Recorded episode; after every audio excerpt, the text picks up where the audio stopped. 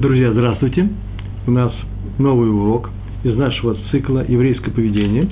Сегодня наш урок из недельного раздела Пинхас, то есть урок не самого раздела, мы базируемся на этом разделе, а урок называется «Ревнители веры». Ну, Пинхас был ревнитель веры, э, так, по крайней, напи, по крайней мере, написано в русских переводах. Такое слово «сина» – это то, которое ревниво относится к исполнению своих обязанностей по отношению к Всевышнему в данном случае.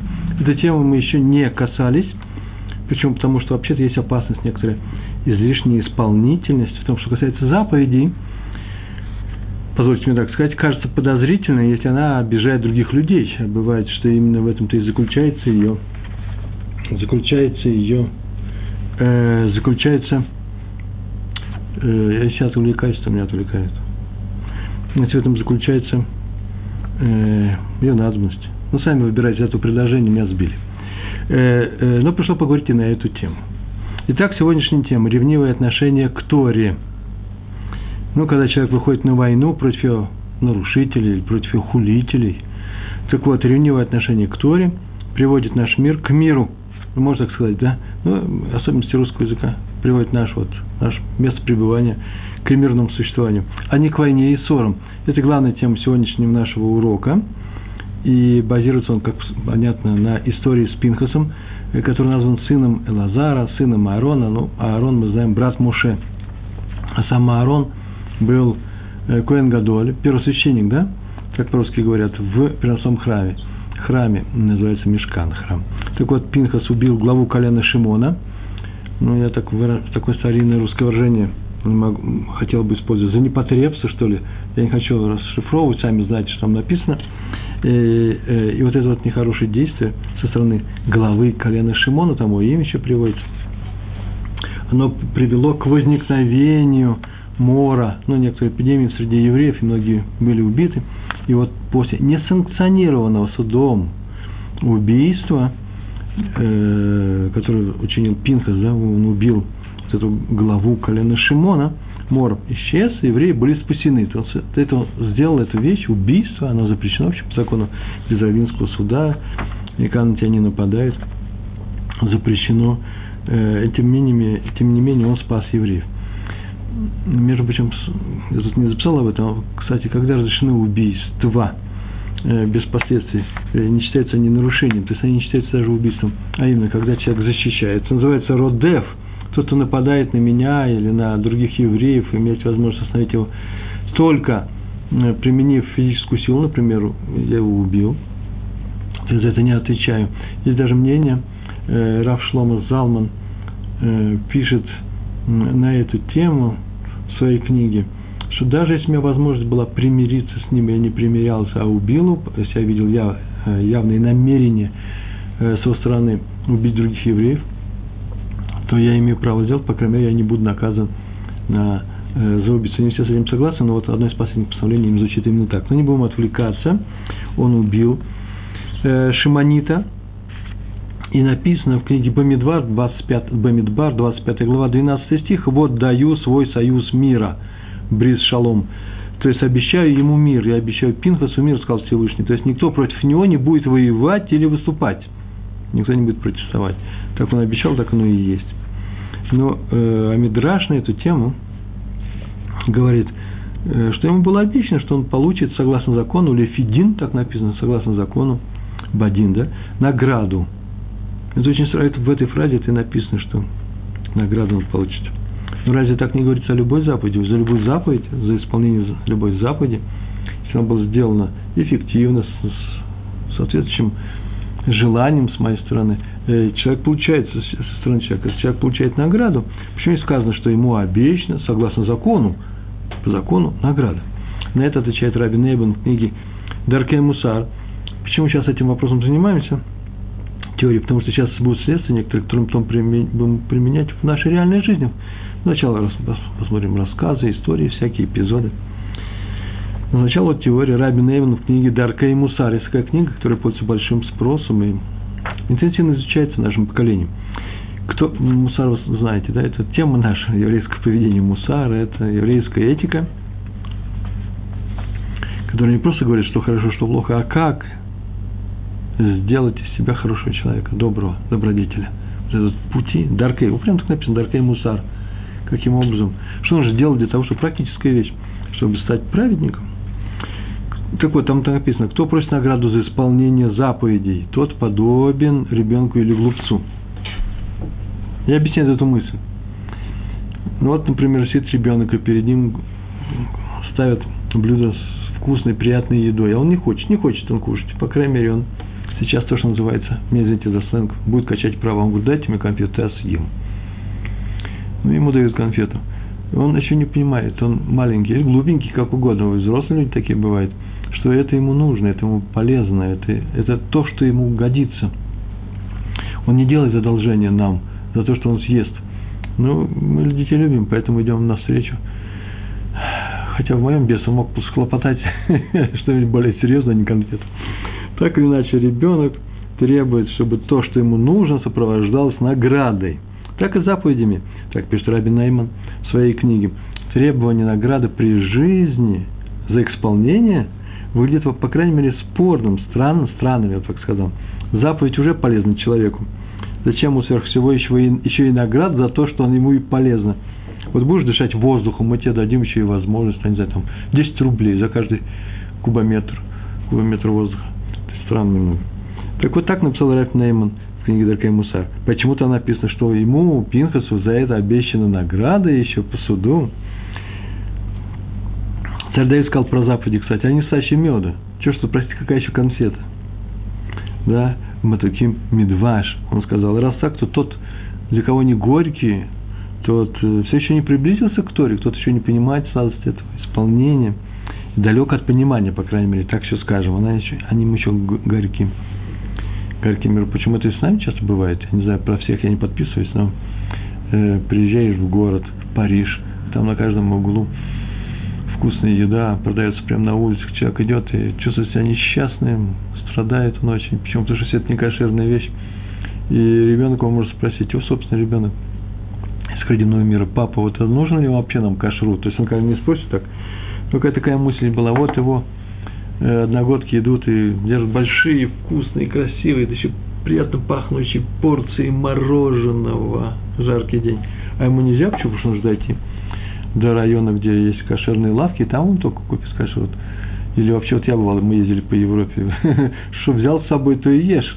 Почему что ничего другого кошерного нету. Некогда взять там кастрюльку картошки сварить. Как русские туристы, туристы советика. Так вот и мы разъезжали. И думаешь, вот как странная вещь кашут. Если человек переживает за это, он как ребенок, который э, мучается заповедь, они все еще ему мэрырим, э, мэрырот, горький. Так вот, так с каждой заповедью – надо понимать ее прелесть, ее вкус, ее сладость, как сказал царь Давид. Но все иначе с ревнивым исполнением Торы. Нет такой заповеди. Иди дерись, воюй, убивай главу шимонитов, главу колена Шимонов. И дело в том, что когда ты поступаешь, почему так? Никакой награды ты не получишь. Никакой награды ты не получишь за ревнивое исполнение Торы. Почему? Дело в том, что когда ты поступаешь резко с людьми, а это есть война, ты выступаешь против противников Торы, не в силу постановления суда, а из-за собственной боли за Тору, не по приказу, а из-за того, что ты не можешь смотреть, смотреть как ее кто-то поносит, вообще это граничит с нарушением большим. Нарушение какого правила? Вагавтали Райха, люби ближнего, как самого себя, в принципе, не обижай других людей, часто идешь обижать. Так вот, только если ты не преследуешь никаких личных целей, личные, личные выгоды, то ты исполняешь заповедь. И та тебе обещана награда. А если ты преследуешь личную цель, это нарушение, большое нарушение. Просто здесь не бывает нейтрального ничего. Ты кричал на людей, что нужно соблюдать кашрут. Вот ты и нарушил Тору. Э, если ты кричал на них э, из каких-то личных побуждений, например, тебе неудобен не кашрут здесь, ты хочешь какой-то крутой показать какой-то поборник, показать себя в выгодном свете и так далее. Есть люди, которые с удовольствием, с любовью делают другим замечания. Знаю по себе, потому что этим я отмечен тоже. Э, это неприятное качество, нехорошее, с этим нужно бороться. Никакого объяснения его, хорошего объяснения э, нету. Мол, так приучили, такой темперамент. Это полностью запрещается. нельзя приставать к людям. Если ты хочешь, чтобы кто-то исправился, это видишь, что кто-то другой это исправил, ну будь доволен, да не лезь ты. Потому что если лезешь ты, то получается, что, э, что ты получаешь в этом какое-то удовольствие, что ли, как ты реализуешься в этом, может быть, комплекс неполноценности. К чему я все это рассказываю? Чтобы мы так, чтобы мы так не поступали ревниво, как поступил Пинкас, а для того, чтобы, это важный момент, вот сейчас, наверное, самый главный нерв всего моего рассказа, чтобы не мы так поступали, а чтобы мы не осуждали такие, такие поступки других людей, когда они ревностно относятся э, к исполнению Торы. Например, один человек прямо сегодня или вчера, нет, сегодня, по-моему, написал мне комментариях на мой пост, один из последних постов, это не последний, и нет, предпоследний, он написал, что вот и написали о том, как Раби Лозар, я рассказывал в прошлый раз об этом, Бен Раби Шимон э, Бен Юхай, э, не э, ответил на приветствие незнакомцу, и это очень странно, я написал, разве Равин так поступает? И вдруг мне было написано, вот наш Равин – так именно и поступает. Значит, он не равен, получается. Я даже не высветил его комментарий, чтобы у нас это в веках остается все. Можно стереть в любое время. Чтобы никто не подумал, что у нас на блоге, в Толдот.ру, на сайте Толдот, э, такие-то вещи приветствуются. Это не приветствуется, почему никаких личных характеристик, даже если не названа фамилия. Э, здесь я могу сказать, почему, потому что это не, э, не так не так видно, как на, на письме. Мы сейчас только это используем для учебы. Я ему ответил, что мы так не можем делать. А кто-то так поступил, значит, есть какое-то объяснение, или как всход называется. Объясни его. Так уж не терпится. Объясни его положение, э, позицию, его действия с какой-то хорошей стороны. Что есть какая-то такая причина, у него была явная причина так поступить. Просто он ревниво относится к Торе, наверное, так он некоторые думают, что это грубовато. Грубость, конечно, некрасиво. Иногда в некоторых случаях э, разрешается группа. Сейчас спросите, почему Ребровин, откуда вы взяли? Я говорю, да вот же Пинхас убил руководителя. Какая тут грубость, он еще хуже сделал. Такой подход называется лишма. Лишма – это значит не ради себя, не ради того, чтобы показать, какой я поборник Торы сильный, а лишма ради неба, ради имени небес. Здесь нельзя ошибаться – выдавая свою привычку, одергивая других людей, э, выдавая ее за свою боль по отношению к Торе. Вот, мол, мне больно, поэтому я так делаю. Об этом написано в Мишле, 28 глава, 4 стих, там так написано. Оставляющие Тору, даже на время, прямо на эту секунду хотя бы, тот от ее оставил, оставляющие Тору хвалят злодея, а соблюдающие Тору негодуют на них. Ими негодуют, не проходят мимо. Так что, видите, это серьезная вещь а именно ради Торы, выступить против тех, кто ее нарушает, открыто тем более, или учит других, не дай Бог, или поносит ее. Повторяю, я не учу негодовать вас, э, бороться с теми, кто поносит. Ибо надо многому учиться, чтобы не сделать ошибку. Учи, негодовать тоже нужно уметь. Но я хочу научить, научить вас, или сам себя учу, неважно, прощать тех, кто негодует. Вот такая вещь. Рамхаль в книге Масилат Тишарим, смотрите, 19 глава. Там написано, мне говорят, что она уже даже приведена на русский язык. Эти, э, эти люди, которые все делают во имя небес, такие люди, кто такие эти люди? Ревнители, кон, э, те, которые тут кино э, ревностно относятся к исполнению Торы.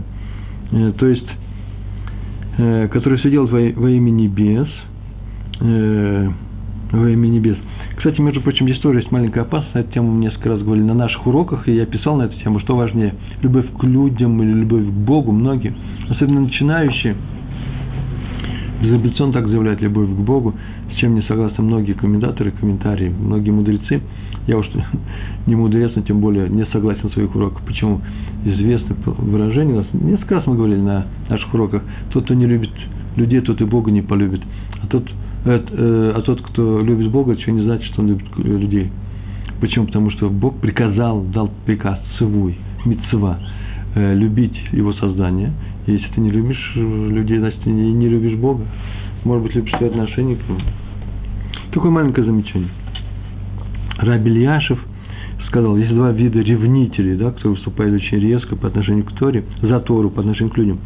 Одни руководствуются Торой только, другие – собой – Ну, притча известная, я уже тоже где-то приводил или рассказывал о том, что один человек похвалился одному раввину, сказал, что как здорово вчера боролся с Маскилем, ну, с людьми, которые людей от Торы отваживают и уговаривают их бросить свои шивы, колы, хедер и так далее, заповеди.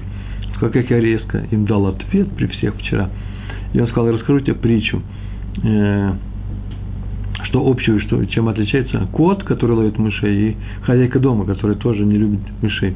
Отличается тем, что хозяйка дома на самом деле не хочет, чтобы были мыши, а кот хочет, чтобы были мыши. Просто и тот, и другой борется с ними. Один ест, второй выгоняет. Так вот, есть такие люди, которым нравится бороться, как этому коту. Мыши – тут это значит проявление плохих сторон других евреев. Им нравится, когда есть такие проявления, и они сейчас покажут, какие крутые коты. А надо бы быть хозяйкой дома, которая будет счастлива, когда э, такого явления просто не будет, а бежать они мучить котов, тем более котов, мышей, а тем более кушать, а хозяйка дома им не будет. Это такое маленькое отступление. Э, а теперь вещь поважнее. Так поступали Шимон и Леви в Шхейме, если вы помните. Э, Берешит, 34 глава. Она посвящена как раз этому событию, когда после того, как э, Шхем, наследный принц, правитель города Шхем, его звали за Шхем, украл Дину, совершив над ней надругательство – и взяли Шимон и Леви, так написано вот в 25 стихе, взяли Шимон и Леви, два сына Якова, свои мечи. То есть они оставались два сыновьями Якова, взяли свои мечи и уничтожили эти города. Э, на эту тему у меня написано целый. И уроки есть, и целая большая статья в блоге написана. Не об этом мы хотим сказать а сегодня, о том, что они были ревнители Торы. Тора их оправдала. Откуда мы знаем? Да знаем из-за того, что со временем Леви, Леви был избран для службы в храме в мешкане, переносной храм. Обратите внимание, Леви был избран, получил такую должность, очень крупную, а Шимон не был избран. Шимон не получил такой роли. Больше того, он получил, как все остальные колена израильские, еврейские, э, э, надел, огромный надел в, ну, на юге, в, в стране Израиля, в святой стране, Иразакойдыш. Э, правда, он прославился тем, что учителя были э, учителя Меламеды э, для хейдеров, как правило, были в определенную эпоху, в свою эпоху до царей, и при, первых царях были из колена Шимона. Так или иначе, Шимон э, не был награжден. И вся разница, наверное, в их подходе. Один выступал ради Торы. И когда евреи совершили, вот еще важный момент, сейчас вспомнил, совершили грех золотого тельца, если вы помните, Муше спустился, а Муше спустился с горы, где он получал лухот, э, скрижали, и которых э, так получилось, что они были разбиты в результате этого греха. Он спустился и навел порядок. В кавычках, навел порядок, начал воевать с теми отступниками, которые приглашали, приглашали евреев к э, Аводазара, к идолопоклонству, и заключал, кто за Тору, кто, кто за Всевышнего ко мне. И пришли, бросились к нему, э, все колено Леви бросилось к нему. Про колено Шимона не написано, колено Шимона было из пострадавших. Так что, и еще, вопрос, не случайно потомок Леви, Пинхас убил потомка Шимона. А почему? А вот это домашнее задание, договорились, да? Можете прислать ответ уже сейчас. Одним глазом я посмотрю на экран. История про Рава Шаха. Город Лунинц под Брестом, польский бывший в, в прошедшем времени, польский город. Э, он был уже с детства выдающимся раввином, большим мыслителем, и его просили быть главой Ешивы карлинских хасидов. Это очень интересно. Ешива была карлинская, сам он был обычно литовского направления. То есть Карлин тоже вообще литовский. Литовские хасиды, хабаты, Карлин, Сталин – это э, литовские направления в хасидизме. Все остальные – это Украина, Польша, Венгрия, Румыния, Молдавия и Бостон. А э, в, в Литве его пригласили, несмотря на то, что он не был хасидом, по рекомендации другого литовского раввина, кстати, тоже не хасида, раби Хаима озера Гроджинского – в город, э, в город Лунинц под Брест. Бриск, город Бриск. И в городе в то время произошло событие, очень интересное событие. Хозяйки, еврейские хозяйки во время праздника Торы, Шивот, Сукот не написано, они пошли на городской рынок и начали покупать рыбу рыбаков на праздник. Это возмутило многих, и особенно Рава Шаха, он вообще был молодым раввином. Кстати, между прочим, вот я вот подумал – э, Раби Сбердичева, наверное, и в этом случае бы нашел оправдание для еврейских хозяев, сказал, о, Всевышний, смотри, какой святой у тебя народ, эти женщины, хоть и нарушают Тор, но покупают рыбу-то не для праздника Тора и так далее. Это мое соображение. Но он пошел на рынок и начал воевать, устроил скандал, шум, крик, сбежали все. Это был настоящий войн, э, бой устроил там. Польские власти его схватили, не знаю, городовые или полицейские, и поместили в тюрьму с явным желанием вообще-то уничтожить. Польская тюрьма, она не лучше была русской.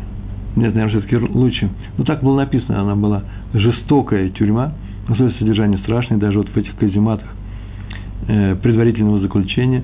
Э, собирались устроить суд, и Сибири уже не было, как в то время. Э, так полагали, что могли бы уничтожить каким-то другим путем. И чудом Равшах спасся, и после, после этого говорил, что дни, проведенные в тюрьме в предварительном заключении, ни на минуту он не сомневался в том, в правильности своего поступка.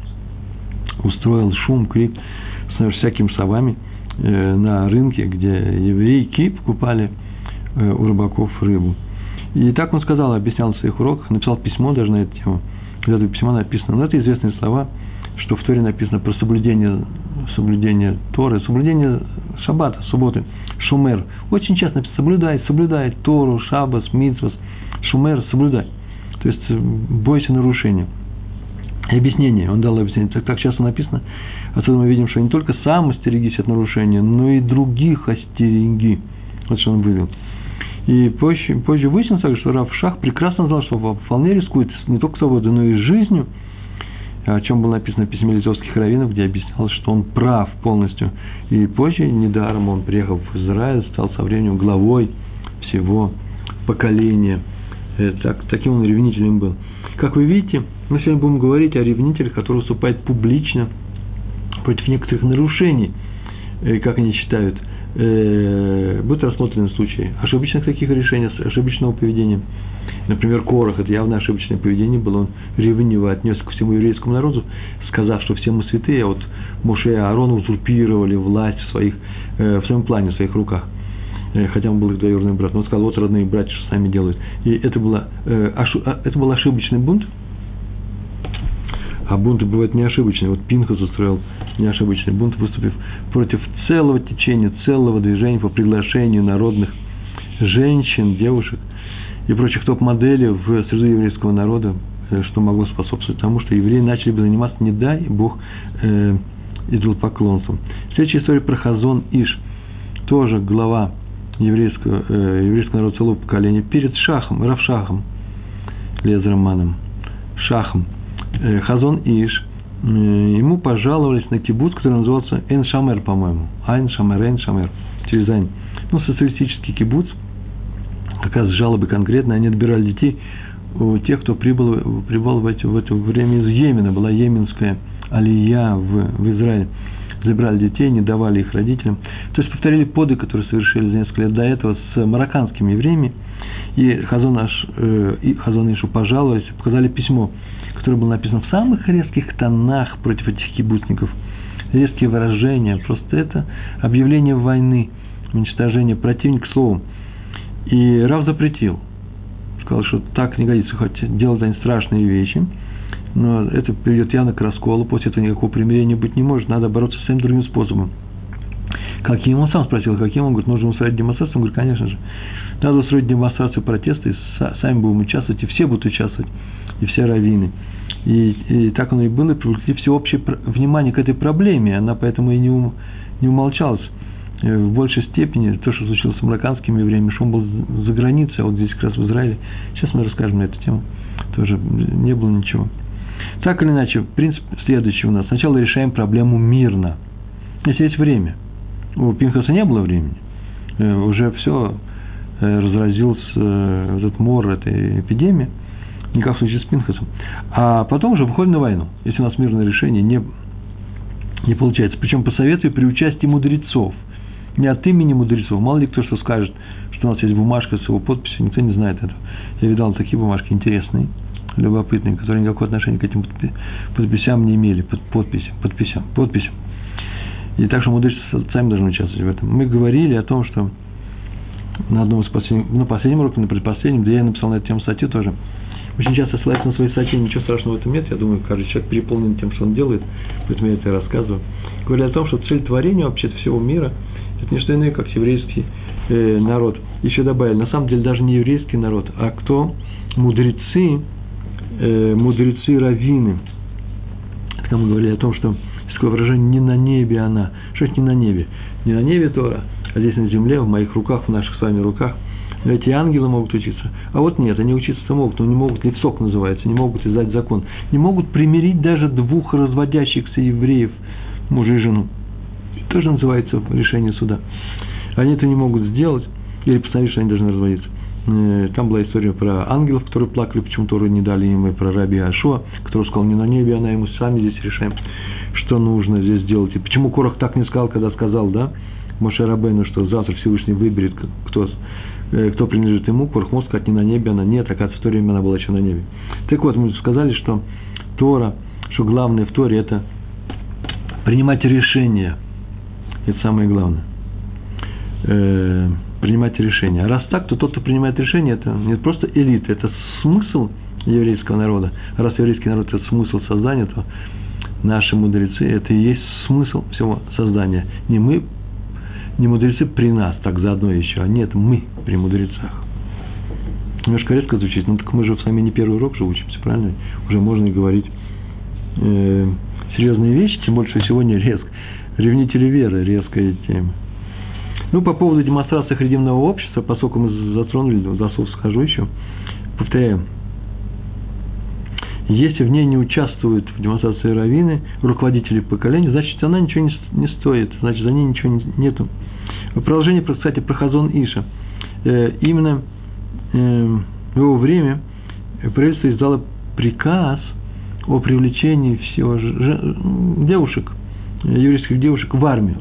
Еврейских девушек, не, не арабских. А для харидимных был создан Шрут Леумет, ну, такие специальные войска, где они жили отдельно от всего и носили юбку, а не брюки. Э, и все харидимные люди, харидимные, я говорю слово, да, ортодоксы, как называются, люди, которые полностью соблюдают заповеди, стараются полностью соблюдать заповеди, идут за решением наших мудрецов.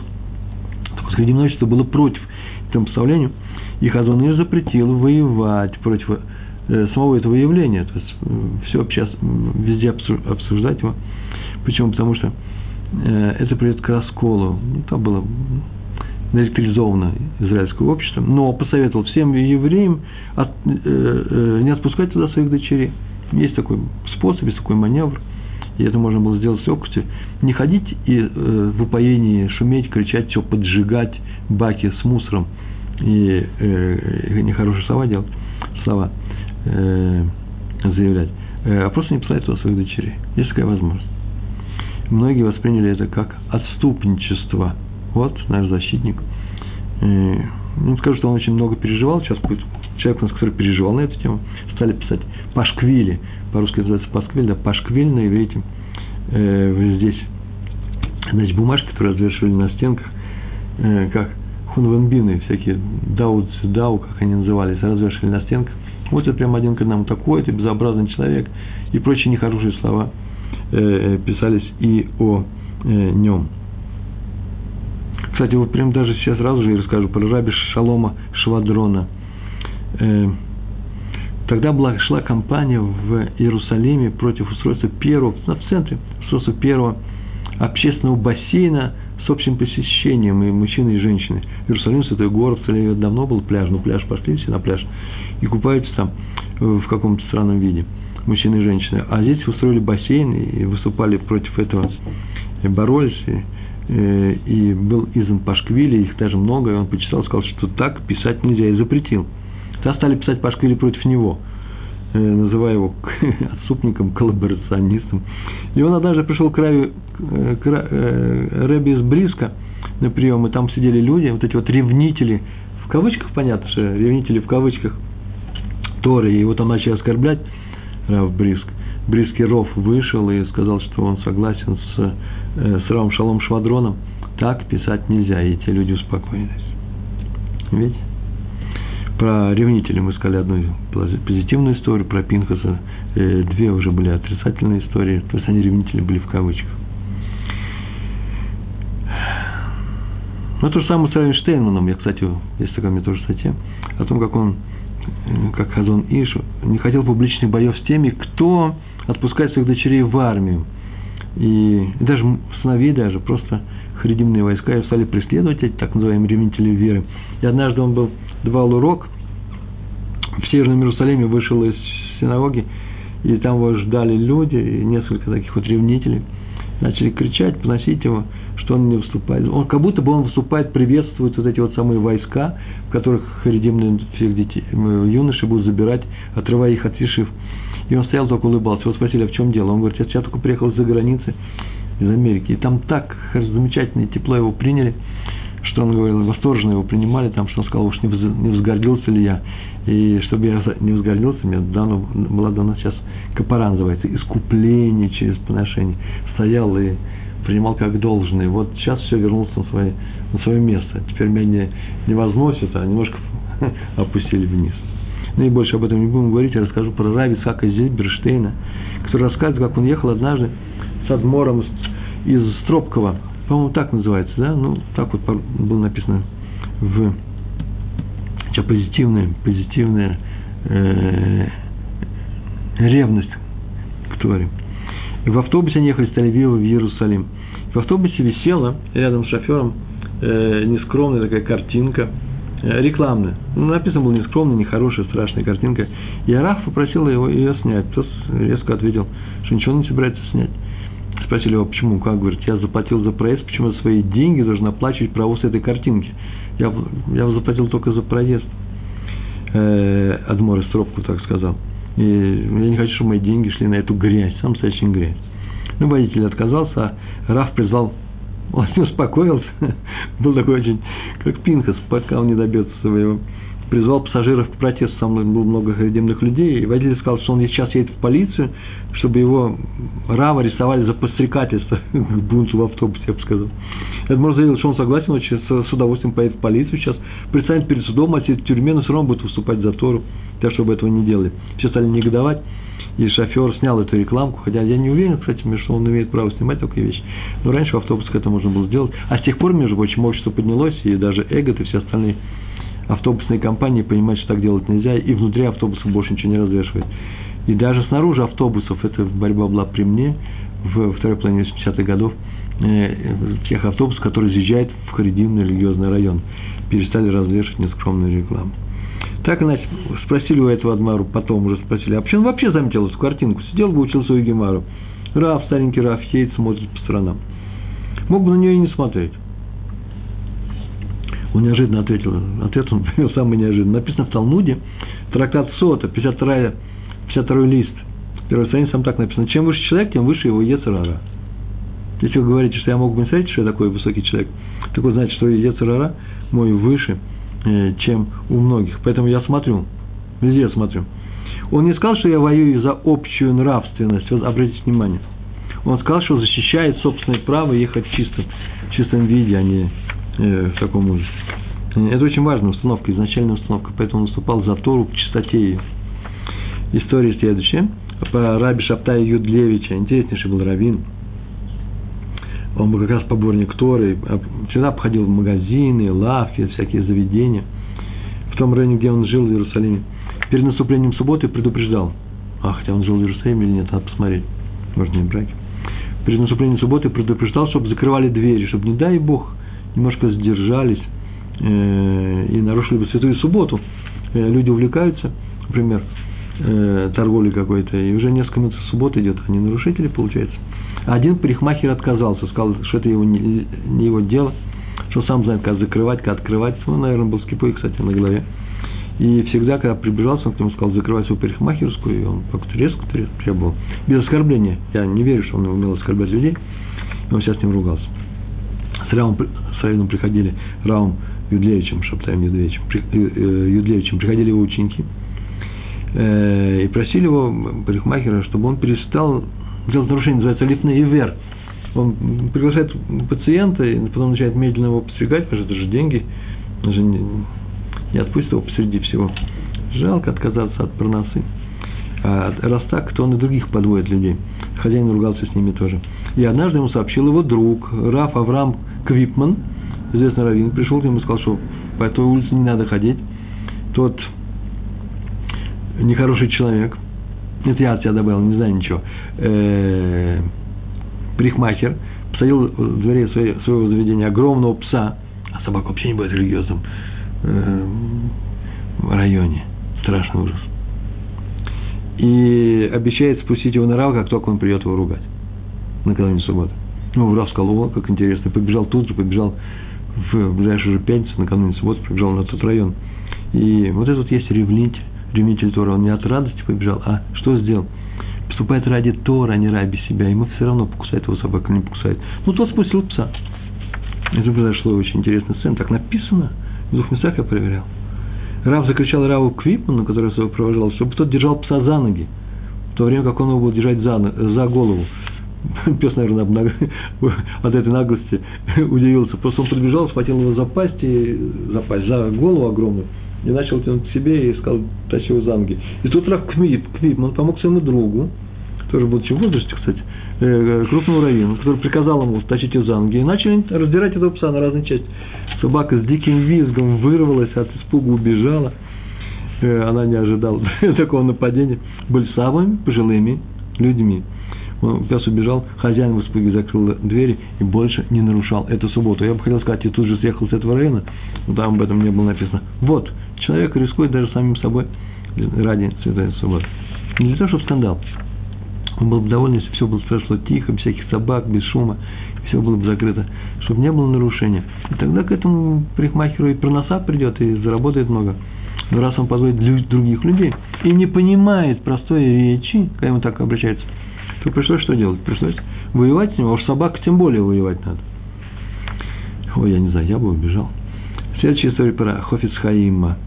Рядом с его Ешивой в городе Радин, мы все знаем про эту Ешиву, Радинская Ешива, группа бандитов из местных устроила, ну, непотребный дом, так скажем, хоть нехорошее место, злачное, и написано было, чтобы совращать юных евреев. Я так полагаю, что вообще всех на свете совращать, а тут еще и евреи, ну, ничего страшного. Их тоже совратим. Власти закрывали на это глаза. Вы, наверное, здесь нет никого, кто слушает меня, находится в всех странах, где власти закрывают глаза, будучи крыш, крышуют, как называется, да, э, исполнительная власть. Или какая, или какая? Силовики. Закрыли глаза, и Хофицхайм очень переживал. А что теперь делать?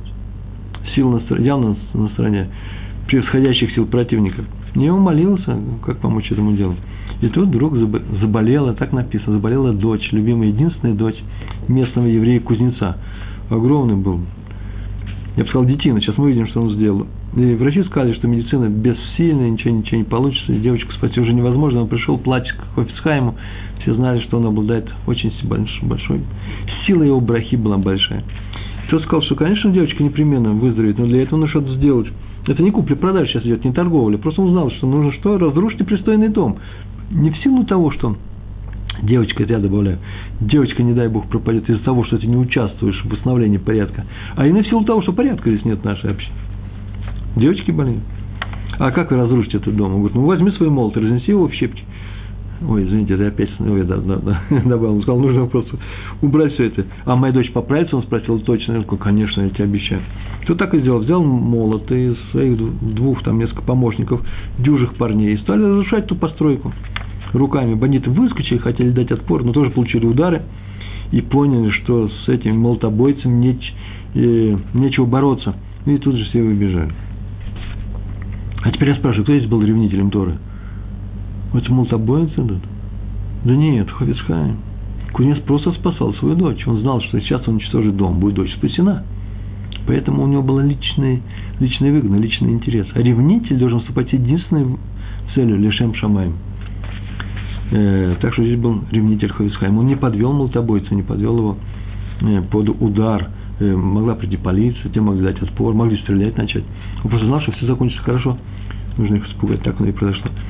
Повторяю, то, что говорит садик уровня Хофицхайма, мудрец Торы, праведник, то небо исполняет. Э, это не наглость мудреца, это уровень мудреца. Раби Яков Йосиф Герман, известнейший раввин в Америке, молился он в синагоге Тиферет Иерушалаем. Я так полагаю, что, наверное, это в Нью-Йорке. Это можно проверить. Я не успел открыть и проверить, но там вся молился. И в то же время пригласили где-то в том же районе, может, в Нью-Йорке, синагога Пайк. Это в Америке? Нет, если вы мне еще напишите, да, это в Нью-Йорке, я буду вам благодарен. Я сам узнаю. Известного кантора. И все хотели прийти на этого кантора, на субботнее богослужение, утреннюю молитву. Продавали билеты по билетам. Э, ничего пока страшного не происходит. Э, почему? Потому что синагога Пайк, одна из самых богатых ныне, в то время, наверное, испытывала какие-то экономические трудности, поэтому так они поддерживали свое материальное положение. Поддержать синагогу. И многие пошли его послушать. Дело было в субботу. И пришел Рав Герман. Билет он не купил, он вообще не собирался покупать билет. Он пришел посмотреть, что делается, пришел в синагогу молиться. Молиться пришел. Председатель этой общины провел его бесплатно. Известнейший Рав Герман, самый уважаемый раввин после Рава Вассермана. Я не хочу сказать, кто первый, кто второй, уважаемый раввин в Америке. Но Рав заметил, что билеты продаются утром в субботу тоже. Накануне молитвы. Прямо этого кантора. И он возмутился, громко возмутился. И когда Кантор начал петь, а потом сделал перерыв. Раф встал со своего места и громко сказал, что если нарушается святая суббота, то синагоге не надо помогать, не надо добывать деньги для существования, лучше вообще и пропасть. Так он сказал при всех. Кантор отказался выступать тут же. Многие стали ругать и поносить равина. Нужно вообще знать американский, американскую атмосферу. Ходили на Кантора, а соблюдать не очень соблюдали. По крайней мере, вот эти люди вот в этой синагоге в то время – кто стоял на своем, все равно так нельзя делать. После молитвы многие опустились до проклятий. Ради все это, он сказал, что сделал все это ради небес, поэтому никаких проклятий не боялся. Интересно, что один из устроителей всего этого канторского представления решил ему отомстить. Он пришел в синагогу Тиферес Исроиль, э, Иерушалаем, и когда Раф там вел молитву по утрам, э, в Емим Нураим, в те страшные дни, которые от прямо непосредственно Петро Жишана, и до Кипура, вообще все эти дни, они особые, стихот читают, и стал уговаривать прийти людей на праздник, или в Рожешана, или, или в Йом Кипур. Я так полагаю, что в Йом Кипурим уже. Э, прийти молиться в Пайк. Это целое большое страдание Раву Герману. Вот он зазывает чем-то его общину. И через некоторое время, очень, не прошло много времени, как тот человек сильно заболел и прислал, прислал людей к Раву просить того о прощении – но через некоторое время все равно умер. Так написано в этом рассказе. Раф уже ничего не мог поделать. Вообще не был защищать своих раввинов. Раввин ничего даже не мог сделать. Кто-то его оскорбил, кто-то его расстроил тем, что э, людей у него хотел забрать, привести в свою синагогу. Он знал, что это расстроится раввин. Он же отомстил, э, мстил ему. Э, и поэтому не был выступил, защищая э, Рава Германа. То же самое произошло в свое время в Талмуде написано про раби с рабом Ихананом и Решлакишем. Когда Решлакиш сказал недопустимые слова, обидевшие раби Ханана, э, то э, Решлакиш пошел домой и умер, и к нему приходила сестра, жена Решлакиша, сестра раби Ханана просила, чтобы он простил умирающего ее мужа. И Раби Ханан ничего не мог сделать, он умер, Решлакиш. Ничего нельзя сделать. Набил Равина не обличает своих раввинов. Раби Ханан, правда, остаток жизни, весь остаток своей жизни провел, проплакал на могиле Рашлакиша, лучше своего ученика. Осторожно, нельзя обижать раввинов. Они ничего уже не могут сделать. Не про будет сказано. Раби Рувен Грозовский, тоже раввин в Америке, кстати, когда стало известно, как раз я об этом обещал, что делают в Израиле социалистическая власть, сейчас добавил, чтобы не, не да не покрышки. Сейчас мы видим, что так нельзя говорить даже про евреев, социалистов, коммунистов. Есть такая история здесь. И что делают они с евреями из э, Марокко? Отбирают их детей, потом говорят, что они умерли в детских садах и не возвращают их. И собрала Рав Грозовский большое собрание раввинов в Америке, Америке и стал призывать евреев Америки не поддерживать израильское правительство, потому что такое безобразие, пока оно не запретит эту жестокую практику. И собрание его выслушало, стало ему аплодировать. Он закричал, что надо не аплодировать, а молиться, кинот читать. Плач и молитва, стенания, знаете, те, которые читаются прям в Тешаба, в день разрушения храма. Это же разрушение храма. Детей наших на силу отбирают, марокканских евреев, из религиозной среды и делают их э, такими же грязными социалистами, как эти самые люди. Потом, что, только не подумайте, что я ругаюсь, ругаться нельзя. Стирается эта фраза. Потом стали говорить, что на этом собрании Раф э, Грозовский сделал себе большое имя. Это его удручало всю жизнь. Он говорил, я выступил в защиту небес, а мне приписали какие-то личные интересы. Это не так было. На самом деле это было не так. Так вот, может ли харидимное общество давать себя в обиду? Вопрос. Мы учим, что нельзя обижать людей. И сейчас они не будут себя давать в обиду, харидимное общество, люди из еврейской общины, то сейчас она начнет обижать людей. До какой границы? Где эта граница? Когда можно и надо перейти к активным действиям защиты. Как это можно сделать? О, ответ очень простой, мы уже говорили. На это надо получить разрешение у глав поколения. В противном случае никакие демонстрации устраивать нельзя. Запрещается. И не потому, что, повторяю, что главы поколений не ошибаются. Ой, они не ошибутся. Просто разрешили, значит, так надо делать. Нет. Просто небо их поддерживает. И правило, повторяю, правило очень простое. Цадик, праведник, постановляет, говорит, что, говорит, что и как, и небо это осуществляет. Как будто он дал небу приказ. Пока мы не потеряли главную нить, да, ревнители Торы, это хорошо, если они правильно ревнители, если они поддерживаются раввинами, они сами главные раввины, защищают Тору ради небес, а не ради личной выгоды, а главное, что они делают, это они мы с вами. Мы с вами, без санкций, раввинов это делать не будем. А раввины – это соль еврейского народа. А почему мы не будем это делать? Ну, потому что, потому что для этого нужно много учиться, многому нужно учиться, чтобы так поступать.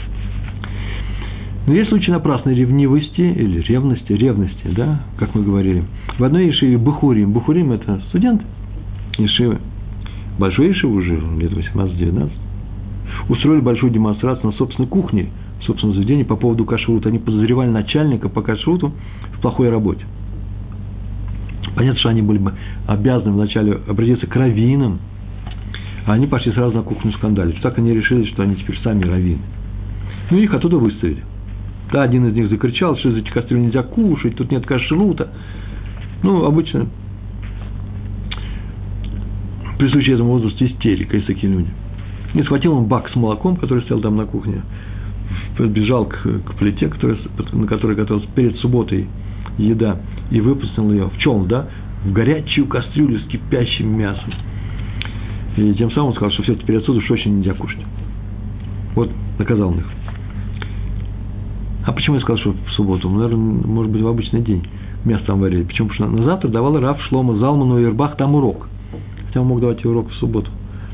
Я думаю, нет, все-таки это было не в субботу. Давайте не в субботу. Почему? Потому что сейчас он будет давать Тохахана, выговор этому ученику. Ему сказали, такой-то поступил так-то, выплеснул молоко в кастрюлю с кипящим, с кипящим, с кипящим мясом. Чтобы что? Затрифовать э, посуду. Чтобы теперь все знали, что из этой посуды нельзя кушать. Вот так он хотел наказать работников кухни или начальников. И он так целый на этом уроке. Если тот, кто это сделал, не хочет ничего слушать, и он сам знает, что он во всем прав, то бесполезно с ним говорить, и о нем говорить, я молчу. Но есть некоторая вероятность, что он считает, что он это сделал во имя небес. Хорошее начало, нет? То пусть знает, что он совершил даже во имя небес тяжкое преступление. Какое? В Торе не написано нигде, что запрещено есть и получ... или получать выгоду от молока в мясе. Нет, нигде нет такого написано. Есть или запрещено есть мясо с молоком. Или получать выгоду. Например, мясо с молоком сложить и взять вместе, да, и продать это, и получить за это деньги.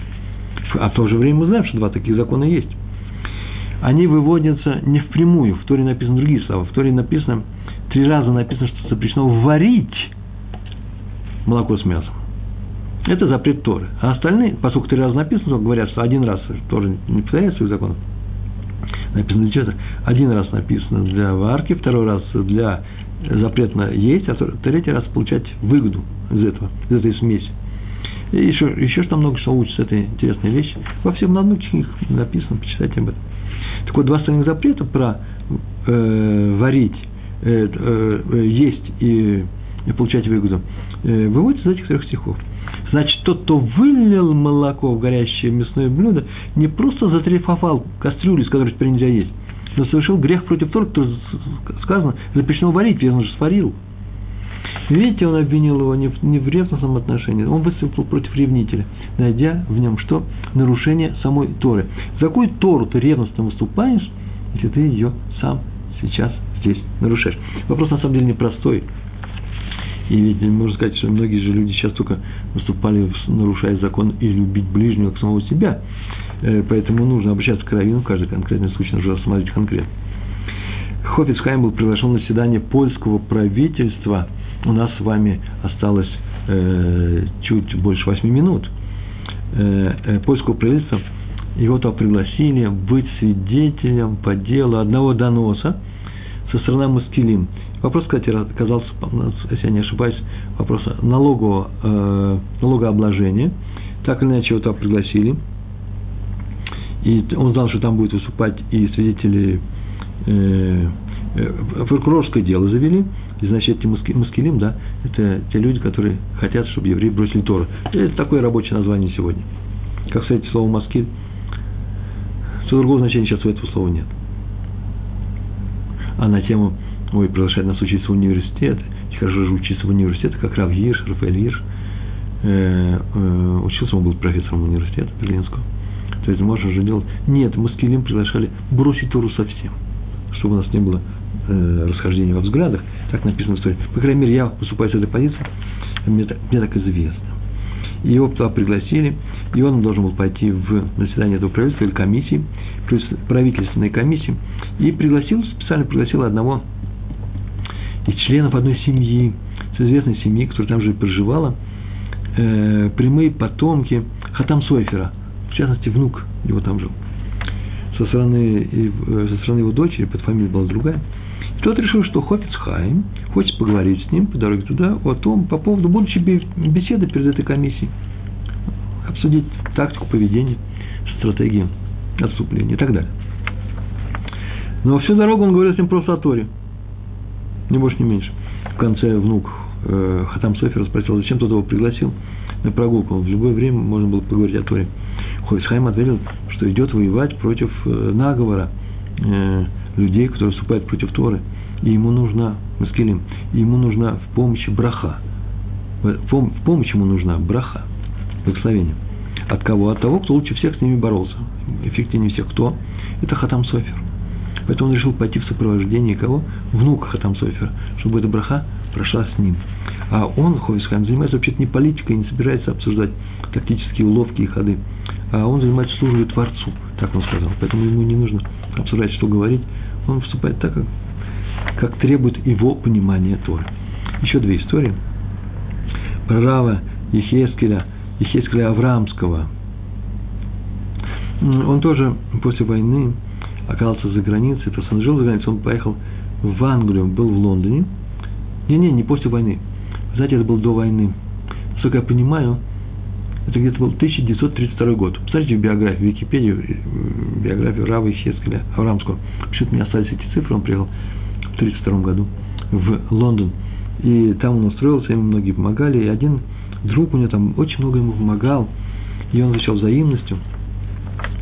И ну, тот вот еврей решил устроить свадьбу своей дочери в синагоге, мягко скажем, которая не руководствовалась законами Шульхана Руха. Так как там написано было, не знаю, консервативно, реформистское, не знаю. И я решил там устроить свадьбу своей дочери в этой синагоге. И пригласил на свадьбу раби Аврамского. И тот вроде бы должен был бы ради дружбы, не обижая его, согласиться прийти, писать в сторонке и уйти. Все знали его отношение к подобного рода заведениям. И тут резко отказался. Сказал, что в эту синагогу, где евреев приучают жить не по законам Торы, он не может пойти, несмотря ни на какую дружбу ни с кем. Вот пусть приглашает его в нормальную синагогу, он с удовольствием к нему придет. Видите, он не боялся рассориться, по крайней мере, э, прекратить тесное общение с близким ему человеком ради Торы. Наверное, самому ему было больно. Это еще не значит, что Тора была важнее, чем, чем людям. Снова повторяю, нельзя любить Бога больше, чем людей. Если ты делаешь что-то против противников Торы, то тем самым не делай, все равно не делай это, не любя их, ненавидя их. Почему? Потому что ради них ты это и делаешь. Это, я думаю, понятно уже в конце нашего урока. Вот.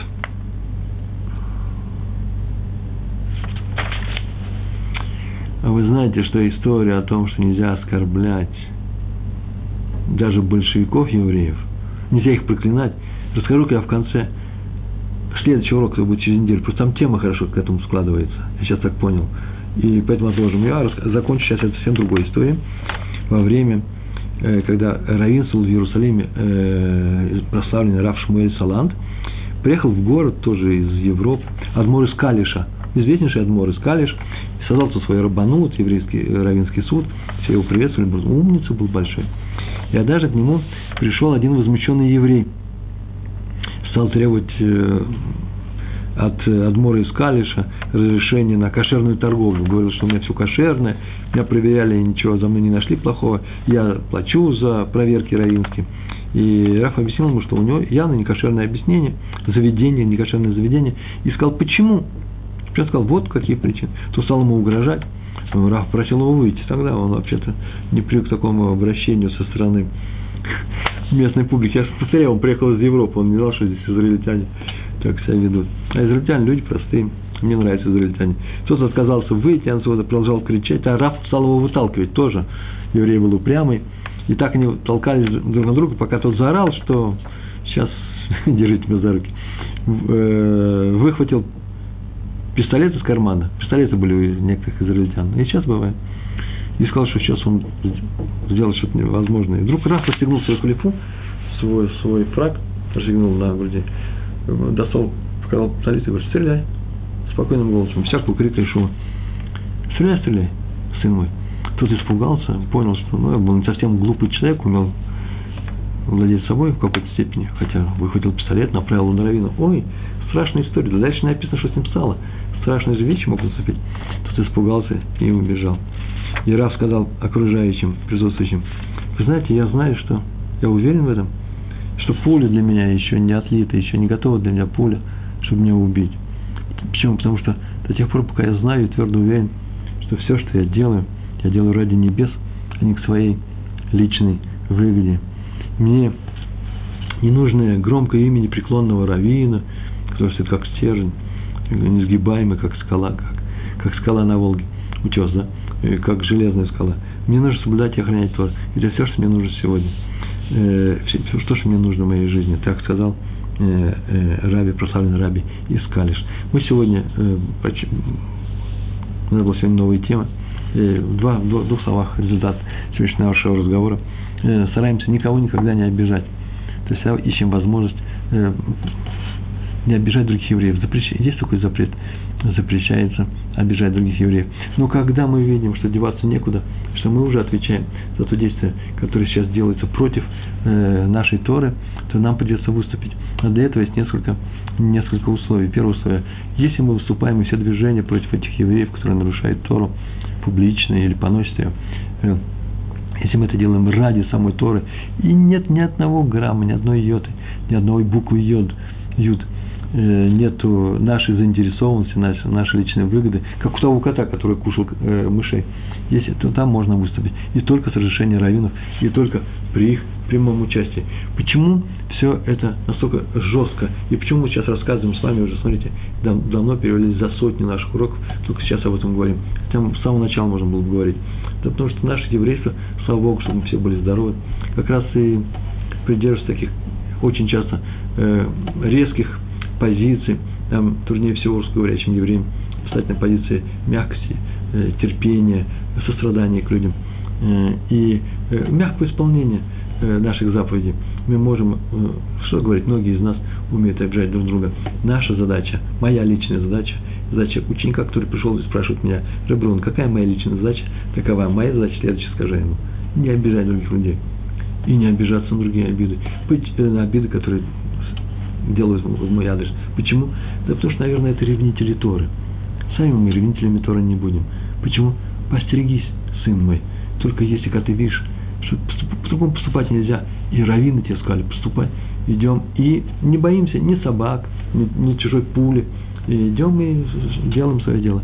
И только тогда в нашем народе будет мир, когда не нужно будет проявлять эту ревнивость, и мы с вами в то же время не будем осуждать ревнителей Торы, подобно, которые совершили такую же акцию, совершили такие же акции, как сделал Пинхас э, из колена Ливи.